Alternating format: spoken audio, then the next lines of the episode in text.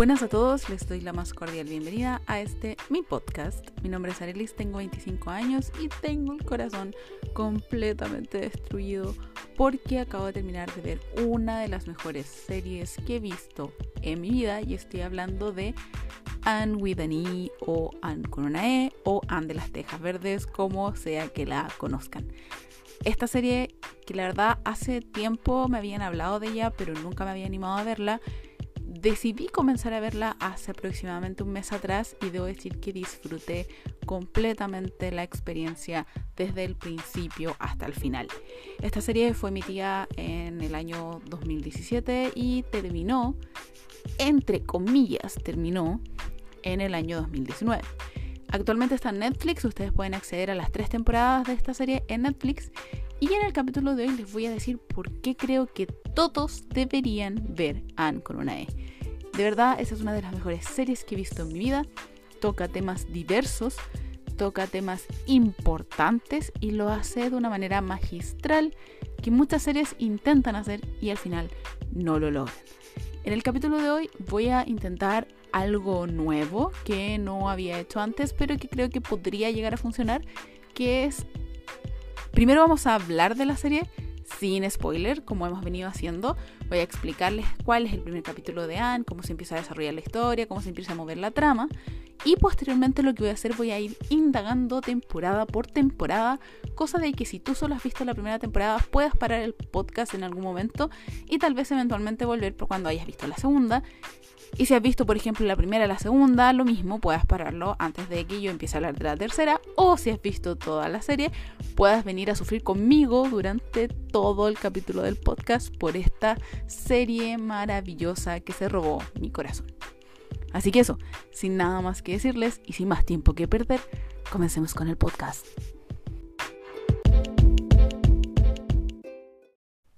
Antes de empezar, quiero hacer este pequeño disclaimer que voy a agregar en todos los capítulos.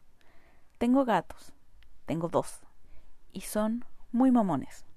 Y por tanto, de repente puede que salga algún maullido por aquí y por allá.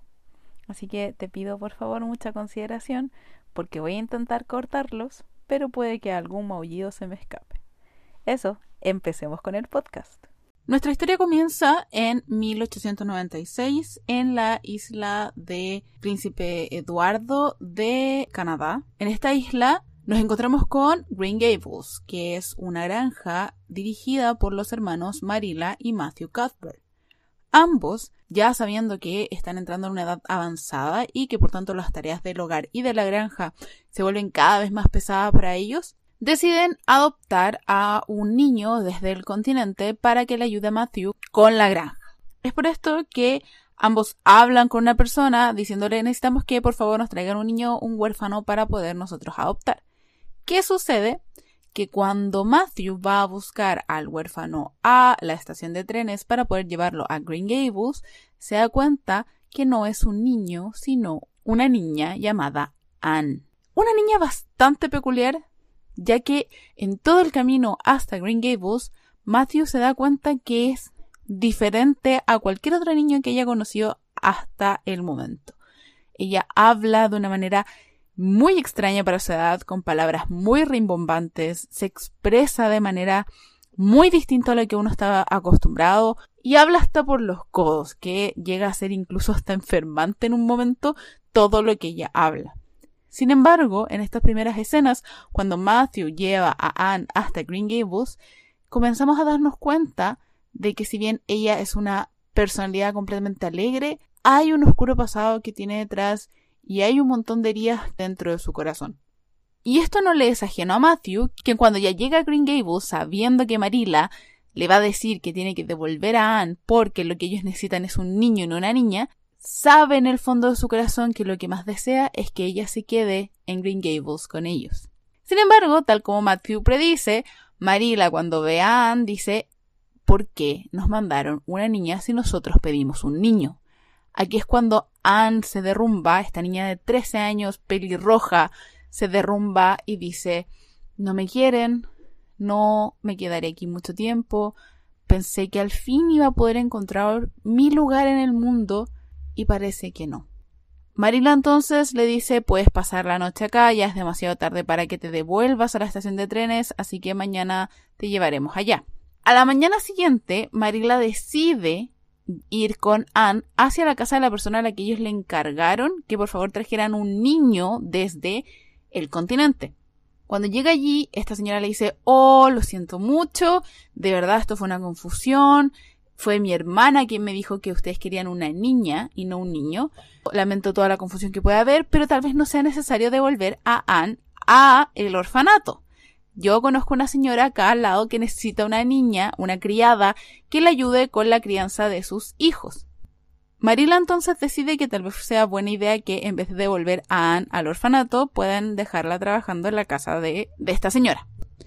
Sin embargo, cuando Marila viaja con Anne en la carretilla para acercarse a ese lugar, le pasa exactamente lo mismo que le sucedió a Matthews cuando llevó a Anne a Green Gables. Se empieza a dar cuenta que esta niña de 13 años no es como cualquier otra, que tiene una personalidad vibrante, que es decidida, que es muy inteligente y Marila se da cuenta que ella es distinta. Por tanto, cuando llegan a la casa de la persona que busca una criada, Marila se da cuenta que si deja a Anne en esa casa, la va a condenar de por vida a sufrir y no va a dejar que todo el potencial que Anne tiene se logre expandir y que tal vez eso no es lo mejor para el destino de esta niña que se ha robado su corazón también como se robó el de Matthew. Sin embargo, Marila, que es una mujer muy estricta, dice yo no pedí una niña, yo pedí un niño, pero no puedo dejarte aquí. No puedo dejarte con esta señora, así que se lleva de vuelta a Anne a Green Gables y le dice, mira, te vamos a dar una semana de prueba para ver si nos quedamos contigo. ¿Qué sucede? Pasa un día o dos, ya estamos entrando en la semana de prueba, y Marila le muestra a Anne un broche muy querido para ella porque pertenecía a su abuela, quien se lo heredó a su madre y posteriormente pasó a ella. Anne, que nunca había visto una joya tan linda, comienza a jugar con ella, se pone a jugar con la joya y la pierde. Cuando Marila se da cuenta que la joya no está, la acusa de ladrona. Anne entonces le dice que no es así, que ella no ha robado nada, pero Marila no le cree y le dice te vas de vuelta al orfanato. Esto obviamente destruye el corazón de Anne, quien se da cuenta que nuevamente tiene que volver a ese horroroso lugar en el que nadie la quiere. Así que la suben a la carreta y dejan que Anne parta a la estación de trenes para tomar el tren hacia el orfanato. Sin embargo, pasados unos minutos, horas tal vez, Marila encuentra el broche entre medio de un sillón que ya tiene en su pieza y se da cuenta del terrible error que cometió enviando de vuelta a Anne. Corre entonces y le dice a Matthew que vaya por ella, que fue todo un error. Matthew agarra lo poco que logra agarrar y sale corriendo en caballo para poder encontrar a Anne antes de que suba el tren. Sin embargo, Anne ya se ha ido. Anne ya se ha ido y Matthew no puede devolverse a Green Gables sin Anne, por lo que decide tomar el siguiente tren e ir a buscarla. Anne entonces llega al orfanato, pero se da cuenta que ya de verdad no quiere estar ahí, no quiere volver nunca a ese lugar, por lo que decide irse a cualquier otro lado que no sea el orfanato. ¿Qué sucede? Que Matthew cuando logra llegar tras ella para buscar a Anne en el orfanato, Anne no está. Y Matthew desesperado empieza a preguntar por aquí y por allá y logra dar con que Anne está en una de las estaciones de trenes, por lo que él corre apresurado hacia allá y cuando llega se da cuenta que Anne está intentando juntar dinero para tomar el tren hacia otro lado y que no piensa volver al orfanato. Esta escena fue una de las que más me rompió el corazón y por la que al final terminé viendo toda la serie. Anne está recitándole a las personas algunos poemas o historias que ella inventa y algunas personas le dan moneda y, le, le, siguen el juego. Y ella está juntando esto para poder tomar el siguiente tren a no recuerdo exactamente dónde. Es justo ahí donde llega Matthew y Matthew le dice, tienes que volver con nosotros. Ella le recrimina y le dice, no, no voy a volver con ustedes para que ustedes cuando vuelva a pasar algo y vuelvan a pensar que fue mi culpa, me tiren a la calle como si yo no valiera nada. Y él le dice, no, eso no va a volver a pasar, etcétera, etcétera. Están discutiendo y se para otro hombre y le dice Anne, ¿te está molestando? Y él le dice, sí, me está molestando. Y cuando él se acerca a Matthew para decirle como, oye, ya, déjala en paz, Matthew le dice, ella es mi hija. Y ahí es cuando mi corazón se apretujó con toda la emoción y todos los feelings del momento, porque te das cuenta de que Matthew ama tanto a Anne que la considera su hija. Y Anne se da cuenta que al fin encontró el lugar al cual pertenecer y al cual puede regresar. Así que corre a los brazos de Matthew y vuelve con él a Green Gables, donde comienza al fin la vida de Anne. Anne con una E. Anne con una E cuenta con tres temporadas. La primera tiene siete episodios, la segunda diez y la tercera diez. Sin embargo, el primer capítulo de la primera temporada dura una hora y media. Realmente es una película, pero es el piloto, así que tiene mucho sentido. Una I está producida por Netflix y aparte por una cadena canadiense, quienes se basaron en estos libros llamados Anne de las Tejas Verdes o Anne de Green Gables. Esta no es la primera adaptación de Anne con una E o Anne de Green Gables, sino que ha tenido múltiples adaptaciones a lo largo de la historia con distintas películas, distintas series e incluso anime. Yo de verdad quedé un poco choqueada cuando me di cuenta que tenía incluso hasta anime esta serie, pero creo que esta versión de Netflix es la que más ha pegado hoy en día, pensando en que con una fue cancelada después de haberse anunciado la tercera temporada fue cancelada y debido a esto, a que la tercera temporada de verdad no le da un gran cierre a la historia, muchos fanáticos firmaron una petición en change.org para que crearan una cuarta temporada. Esta petición reunió más de un millón de firmas, pero hasta el momento en el que estoy grabando este podcast, Netflix no ha dado su brazo a torcer y no tenemos ni siquiera una película para poder darle un buen cierre a esta historia. No como lo que pasó, por ejemplo, con Sense8, que al final, a pesar de que la cancelaron y se reunieron muchas firmas, Netflix dijo, está bien, hagamos un episodio final que cierre la historia. No fue tan maravilloso como habían sido el resto de las temporadas de Sense8, pero por lo menos te deja esta sensación de que finalizó, de que ya, está listo, está terminado.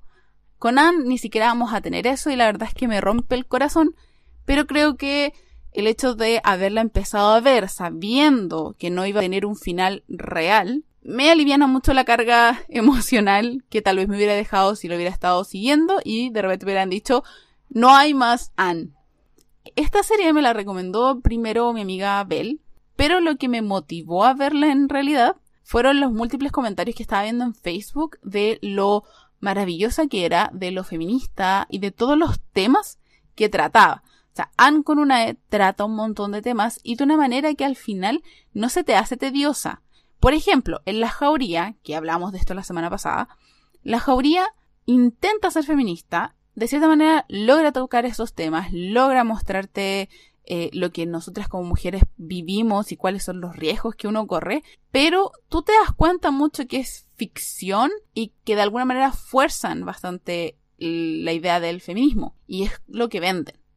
Anne no, Anne Widani no vende el feminismo en ese sentido, sino que lo incluye de una manera muy natural. Y no solo el feminismo, que eso es súper importante, incluye temas como la discriminación, como la diversidad sexual, como el tema del consentimiento, encontrarse a uno mismo, el pedir perdón, el valorarse uno mismo y lo más importante que creo que transmite Anne con una E es la importancia del amor, del amor propio, del amor por la familia, del amor por los amigos, de eh, vivir con amor. Y eso es algo que me emocionó demasiado con esta serie. Yo no me encuentro una persona muy romántica, que digamos, o una persona que se da mucho a, a este tipo de series que intentan apelar a tus emociones, que intentan generarte como sentimientos pero Anne lo logra, Anne lo logra. Anne me destrozó el corazón muchas veces a lo largo de la historia y me lo reconstruía y me dejaba una sensación de felicidad que de verdad nunca me había pasado con ninguna serie. O sea, de verdad, Anne con una E se convirtió en una de las mejores series que he visto en mi vida y una de mis series favoritas y la que voy a recomendarle a todo el mundo porque siento que todo el mundo debería ver Anne con una E. Hasta aquí voy a dejar lo que sería el por qué deberían ver Anne con una E. Toda esta parte no tiene spoilers. Lo que voy a hacer a continuación es que voy a ir hablándoles un poquito de mi percepción por cada temporada. Por tanto, la idea es que si tú estás empezando a ver la serie y viste tal vez solo la primera temporada y no has visto ni la segunda ni la tercera, puedas detener el podcast al finalizar mi comentario sobre la primera temporada y así no hacerte spoilers sobre la segunda y la tercera. ¿Se entiende la idea? Esperemos que sí. En la primera temporada vemos cómo Anne intenta adaptarse a la vida de Avonlea, primero conociendo a los adultos que la rodean y posteriormente yendo al colegio. Debo decir que la primera temporada lo que a mí más, más me dolió fue todo el tema y las circunstancias con el colegio que Anne sufre, todo este bullying y toda esta discriminación que hay hacia ella. Pero, si bien de alguna manera entre niños no me parece tan aberrante, porque son niños, los niños se equivocan, no puedo soportarlo cuando son adultos. Cuando un adulto molesta a un niño me destroza, me da una rabia, me da unas ganas de patear a esa persona y ver cómo Anne es completamente discriminada por adultos, adultos me duele y me partió mucho el alma. Ver cuando Anne vuelve a Green Gables y decide no ir más al colegio mientras lloraba desconsolada, la verdad es que me dolió bastante. Sin embargo, también debo decir que me encanta cómo la relación entre Anne, Marila y Matthew se desarrolla en cuanto al hecho de que Marila y Matthew deciden de alguna manera no forzarla a ir. Obviamente después Marila como que dice ya, ok, tienes que ir al colegio sí o sí, pero de alguna manera la logra consolar y le logra decir no puedes dejarte destruir, no puedes dejarte pisotear, no puedes hacer que otras personas decidan sobre ti. Y ahí es donde Anne dice, ¿sabes qué? Yo tengo que volver al colegio con la frente en alto y recuperar el espacio que me están quitando, que es el espacio de aprendizaje que yo tanto anhelaba cuando estaba en el orfanato. Por tanto, Anne vuelve, no voy a decir que fue fácil, porque no lo fue, todos los que han visto la primera temporada lo saben, pero Anne logra finalmente ser parte de la escuela. Posteriormente a esta temporada, creo que una de las cosas que más me gustó es la relación de Anne con Diana y de Anne con Ruby. Principalmente la de Anne con Diana, que me parece una amistad preciosa. La verdad es que siento que nuestros ideales de amistad deberían ser esos. La amistad entre Anne y Diana es la más pura que hay. Durante las tres temporadas siento que es maravillosa y, me llenaba el corazón de, felicidad ver cuántos amaban esas dos niñas, cuán amigas eran y cuánto confiaban la una en la otra, tal vez excepto el tema de la tercera temporada, pero eso no les voy a hacer spoiler todavía. Y debo decir que el hecho de que se aceptaran con sus diferencias y con sus similitudes es maravilloso. Creo que es de verdad el ideal de amistad, es la amistad entre Diana y Anne. Posteriormente cuando Anne se gana a Ruby también fue demasiado para mi corazón, porque Ruby en un principio todos sabemos que no aceptaba mucho a Anne, pero cuando pasa todo esto del incendio de su casa y Ruby tiene que irse a vivir con Anne durante una semana, se da cuenta lo llena de prejuicios que estaba y lo inteligente y lo entretenida que es Anne. Debo decir que cada vez que Ruby decía, no entiendo la mitad de las cosas que dice, me causaba una risa y una ternura porque era muy inocente. Entonces el personaje de Ruby me gustó mucho, mucho cómo estaba desarrollado, a pesar de ser un personaje secundario. Y me gustó cómo eso al final le dio todo el aliento a Anne para ya sentirse realmente parte de Avonlea. Otra cosa muy importante que aparece en esta primera temporada es, yo creo que todos los que han visto a Anne saben de quién estoy hablando, Gilbert. Así es, Gilbert. Yo debo decir y esto de verdad es una opinión muy impopular, lo sé. Yo no me derrito con Gilbert, no siento que es mi prototipo como de pareja, una persona como Gilbert, pero sí siento que Gilbert es la persona indicada para Anne. Gilbert es la persona correcta para ella porque Gilbert es capaz de verla a ella desde un principio.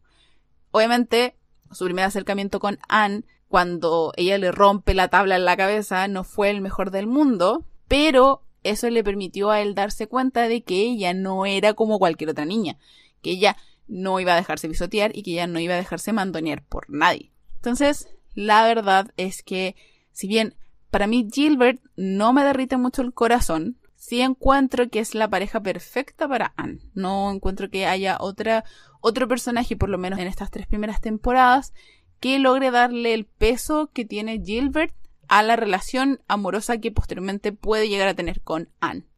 Finalmente, el cierre de la primera temporada es muy impactante. La verdad no me esperaba para nada que el cierre de la primera temporada fuera con Matthew perdiendo prácticamente todos los ingresos de la granja, teniendo que ir al banco a pedir un préstamo y haciendo las cosas mal, de tal manera que termina dándole casi que un paro cardíaco, casi se va Matthew. Y esa parte la verdad es que no me esperaba para nada cómo la llevaron a cabo. De hecho, lo encontré maravilloso. El hecho de que Matthew, siendo hombre proveedor de la comida, del dinero, de los ingresos de la familia, sienta que tiene que hacerse cargo de sacarlos adelante y no consulte con Marila, que al final ellos dos siempre son los que se han encargado de la granja y por tanto que él pase por encima de ella, al final le demuestre que muchas veces no es tan bueno tomar las decisiones por uno mismo, que de repente dos cabezas piensan mejor que una, y toda esa escena donde Matthew después se siente tan inútil, esa escena que hace alusión a que se iba a suicidar y todo eso, la verdad es que a mí me rompió el corazón. Porque si yo te voy a decir que hay alguien que derrite mi corazón en toda la historia, aparte de Anne, es Matthew.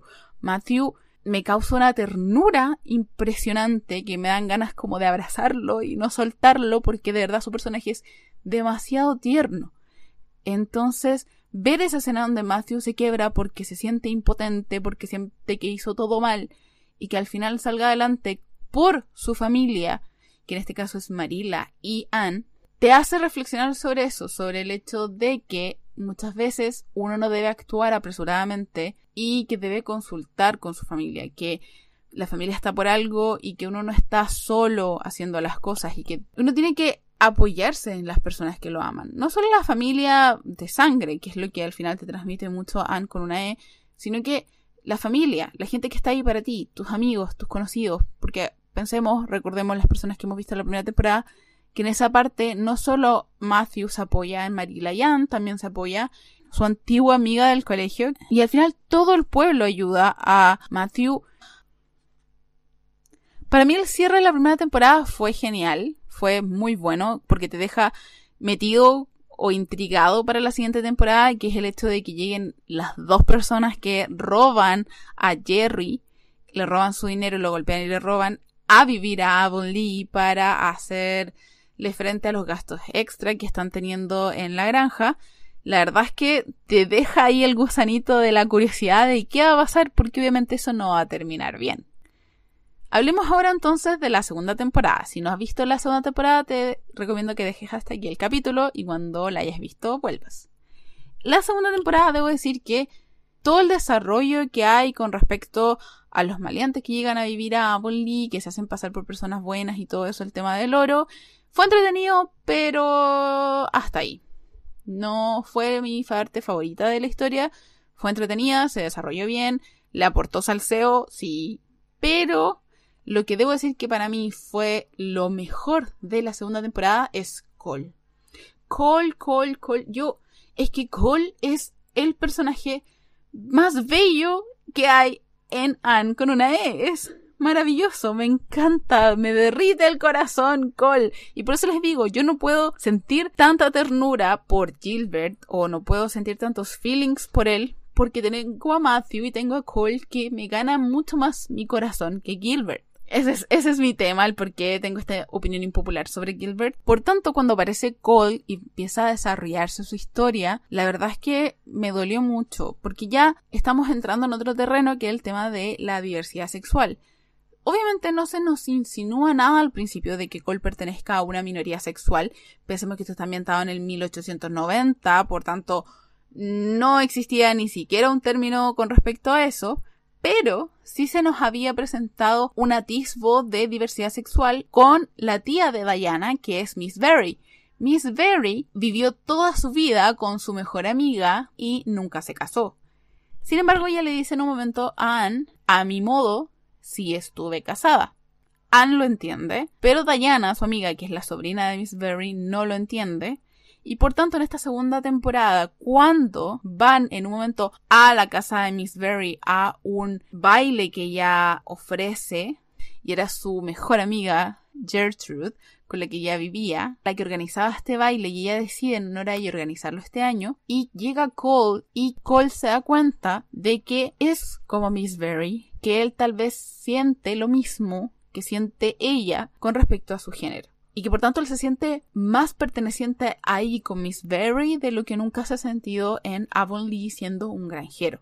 Y que por tanto cuando en la segunda temporada Cole pierde su capacidad de dibujar y el club de lectura donde estaban todas las esculturas de Cole es destruido y Cole decide irse, a mí me rompió el corazón, pero a la vez sentí que era lo correcto. De verdad, esa escena me dejó muy mal. Esa escena donde Cole le dice a Anne que lo delató, donde ambos lloran. Porque la amistad entre Anne y Cole es tan pura, es tan bella. Y la verdad es que yo digo, la amistad entre Anne y Diana es el ideal de amistad entre niñas. O sea, todas deberíamos tener una mejor amiga como Anne o Diana. Todas deberíamos ser Anne y Diana. Pero también creo que todos deberíamos tener un mejor amigo como Anne y Cole. Porque el amor que se profesan ambos es impresionante, es bello, es puro, es desinteresado y es inútil, en el sentido de que no están buscando utilidad al estar uno al lado del otro, sino que están uno al lado del otro porque se quieren, porque se aman y porque quieren estar al lado del otro. Y eso la verdad lo encuentro maravilloso, pensando en que al final este, esta historia es algo que uno lo puede ver con niños. No lo recomiendo para menores de 13 años, pero sí es una historia que puedes verla con tu hermana de 13, 14 años y es preciosa. Por lo tanto, cuando Cole va a vivir con Miss Berry, si bien me rompe el corazón, cuando se despide de Anne y decide quedarse, sí sentí que era lo correcto y que era lo mejor que él podía hacer para su futuro y me alegró muchísimo, muchísimo, porque el desarrollo de ese personaje fue espectacular. Otra cosa remarcable de la segunda temporada era el hecho de la inclusión del personaje de Sebastian o The Batch cuando Gilbert anda nadando por ahí por el, por el mar. Y la verdad es que encontré que su inclusión fue bastante buena porque incluye todo este tópico de discriminación racial. Ya habíamos visto esta discriminación hacia Anne por ser huérfana, vimos la discriminación por ser diferente en cuanto a diversidad sexual, que si bien no era algo muy explícito, sí existía. Y al final vemos toda esta idea de la discriminación racial. Y aquí es donde damos paso a la tercera y última temporada. En la tercera temporada debo decir lo que lo que más me destruyó y lo que más recuerdo fue todo lo que ocurrió con Mary. Y la verdad es que la muerte de Mary me destrozó mucho el corazón me hizo llorar bastante porque no me lo esperaba para nada, pero sí siento que tuvo todo el sentido del mundo. O sea, tiene sentido que haya muerto por todo lo que sucedió, pero la verdad es que sí lo encontré bastante duro, pensando en que Batch es un personaje que ha sufrido bastante durante toda su vida y que cuando logra encontrar la felicidad, le arrebatan a la mujer que ama de la noche a la mañana y eso es algo que creo debe ser muy duro de vivir y por tanto la verdad es que también creo yo que todo el contexto en el que estamos ahora hizo que me resintiera aún más por este tema de la muerte de Mary. Sí creo que fue un punto de quiebre entre una serie que era con temas más para niños a una serie que toca temas más adultos. Y por tanto esta tercera temporada no sé qué tanto la recomiendo que la vean con personas tan pequeñas tal vez, 13, 14 años, Tal vez sí la recomiendo para personas un poco más maduras, niños, adolescentes más maduros, 15, 16, por los temas que trata y cómo los trata. Aparte del tema de Mary, debo decir que todo el tema de la universidad de Anne me gustó mucho, mucho, mucho. Sin embargo, lo que sí me molestó bastante esta tercera temporada, pero ya es por un tema personal, no porque estuviera mal hecho ni nada, era el tema de Gilbert y Anne. O sea, yo a mí me tenían histérica esos dos de por favor, ya, córtela, díganse a la cara, face to face, lo que quieren decirse el uno al otro, y al final nunca lo hacen. Y llegamos al final, al último capítulo, teniendo que apresurar todo para que ambos se queden juntos, porque se notó bastante el apresuramiento que hubo en el, en el último capítulo de la tercera temporada. Yo creo que de parte de los productores, para poder sacar adelante esta relación y por lo menos dejarnos un beso de los protagonistas, porque si no, yo creo que todas nos hubiéramos matado y tirado de las mechas de por qué esperaste tres temporadas para que te cancelaran la serie y no hubo ni un beso. Bueno, sí, sí hay. Así que ya, por lo menos ahí nos quedamos tranquilas, si hay algún beso. Pero toda esa escena, todos esos capítulos de sufrimiento entre Anne y Gilbert, debo decir que me atormentaron y me tenían jodidamente aburrida. Como ya, por favor. Pero sí fue bastante lindo todo el desarrollo, el, el baile, la escena de baile fue maravillosa. No podía pasar en el capítulo del podcast sin nombrar esa escena. Fue muy bella, estuvo muy bien ejecutada. Está, es perfecta, es perfecta esa escena, es perfecta esa escena. Me encanta, es una de mis favoritas de toda, toda, toda la historia de Anne con una E. Algo que no puedo dejar de mencionar antes ya de dar por concluido el tema, el capítulo de hoy, que es el de el capítulo de Anne con E, es lo que ocurre en esta tercera temporada y que creo que es el punto culmine de la temporada, el tema del consentimiento. Eh, la escena donde tenemos a Josie Pye yendo a encontrarse con Billy detrás en un lugar un poco apartado y que Billy la fuerce y la toque sin su consentimiento y que al final ella cuando vuelve él diga que ella quiso y la dejé muy mal deje su prestigio como mujer muy mal sabiendo que ella en esa época depende mucho de eso para poder casarse lo encontré impresionante. O sea, de verdad, si bien la escena en sí no es muy cruda, muestra realmente cómo suceden y cómo se tergiversan las cosas y cómo al final es la víctima la que es culpada. Lo cual me parece magistral en el sentido de encuentro que está muy bien que lo hayan mostrado. Esa escena está muy bien puesta donde está, pero no quiere decir que encuentre que esté bien. O sea, la escena me causó mucho dolor, la escena me causó muchos sentimientos, mucho malestar, de verdad me dio mucha pena, porque es algo que como mujer vivimos siempre, el que te culpen, porque tú eres la que te pone en ese tipo de situaciones.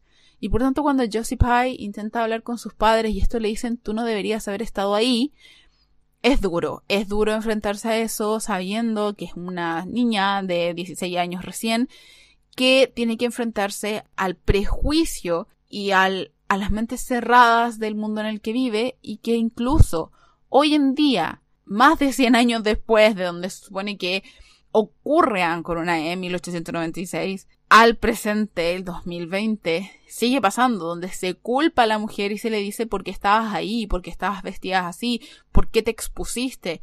Es tu culpa que te haya pasado lo que te pasó porque tú estuviste en un lugar donde no deberías haber estado sola. Y es como, ¿por qué no podemos cambiar esa mentalidad retrógrada? Es entendible que en esa época haya sido así, no está bien, pero es entendible, es la época. Pero ¿por qué hoy en 2020 pasa exactamente lo mismo? Y eso, de verdad, te hace cuestionarte muchas cosas. Anne E te hace cuestionarte mucho esto. Y después cuando Anne escribe este artículo diciendo, las mujeres nacemos completas, nuestro valor no se define por los bienes que poseamos, por el dote que tengamos a nuestra disposición, por el marido con el que nos casemos, sino que por nosotras mismas y toda la controversia que causa en el pueblo, encuentro que fue un mensaje potente, muy muy potente para darle un buen final a lo que fue la participación de Anne en Avonlea, en la huella que ella pudo dejar en Avonlea antes de tener que marcharse a la universidad. Si juntamos todo lo que les comenté sobre las temporadas, Anne con una E es una serie que toca muchos, muchos temas de muchas perspectivas y maneras distintas, que te rompe el corazón y te lo reconstruye en prácticamente todos los capítulos de la serie y que de verdad estoy muy agradecida de haber visto. Si ustedes no la han visto, vayan a verla. De repente uno puede pensar que este no es el tipo de serie que a uno le gusta. Yo ya les dije, personalmente no soy una persona romántica o que llore fácilmente con las historias, a menos que sean animalitos sufriendo, ahí me muero. Pero cuando son personas sufriendo, no me producen tantos feelings. Pero Anne con una E me destruyó por completo, me reconstruyó y creo que me volvió incluso una mejor persona después de verlo porque te hace reflexionar tanto de tantas cosas que uno termina con el corazón, pero hinchado de amor con todos los personajes. Para terminar el capítulo, me gustaría decir que ojalá apareciera una cuarta temporada. Ojalá le hicieran tal vez una película de cierre, ojalá hicieran un episodio especial de dos horas como el de Sensei, pero lo veo difícil. Lo veo difícil después de que ya hayan juntado más de un millón de firmas en change.org y que Netflix no se haya pronunciado al respecto. No me hace tener perspectiva ni esperanza de que, aparte de las tres temporadas que tenemos, tengamos más de Anne Coronel. Sin embargo, el final de la tercera temporada, si bien deja muchos cabos sueltos, creo que logra cerrar ciertos capítulos de Anne que te dejan con una sensación de completitud de alguna manera, si es que eso tiene sentido para ustedes, pero te deja de alguna manera satisfecho con lo que has visto hasta el momento, pero tú sabes que no es el final y por tanto nunca vas a estar conforme con lo que es Anne con una E. Para las personas que ya la han visto, de verdad esperemos que haya una cuarta temporada, la esperanza es lo último que se pierde, y si no, podemos leer los libros, que yo no he leído, pero que estoy considerando seriamente hacer, porque creo que merezco más de Anne.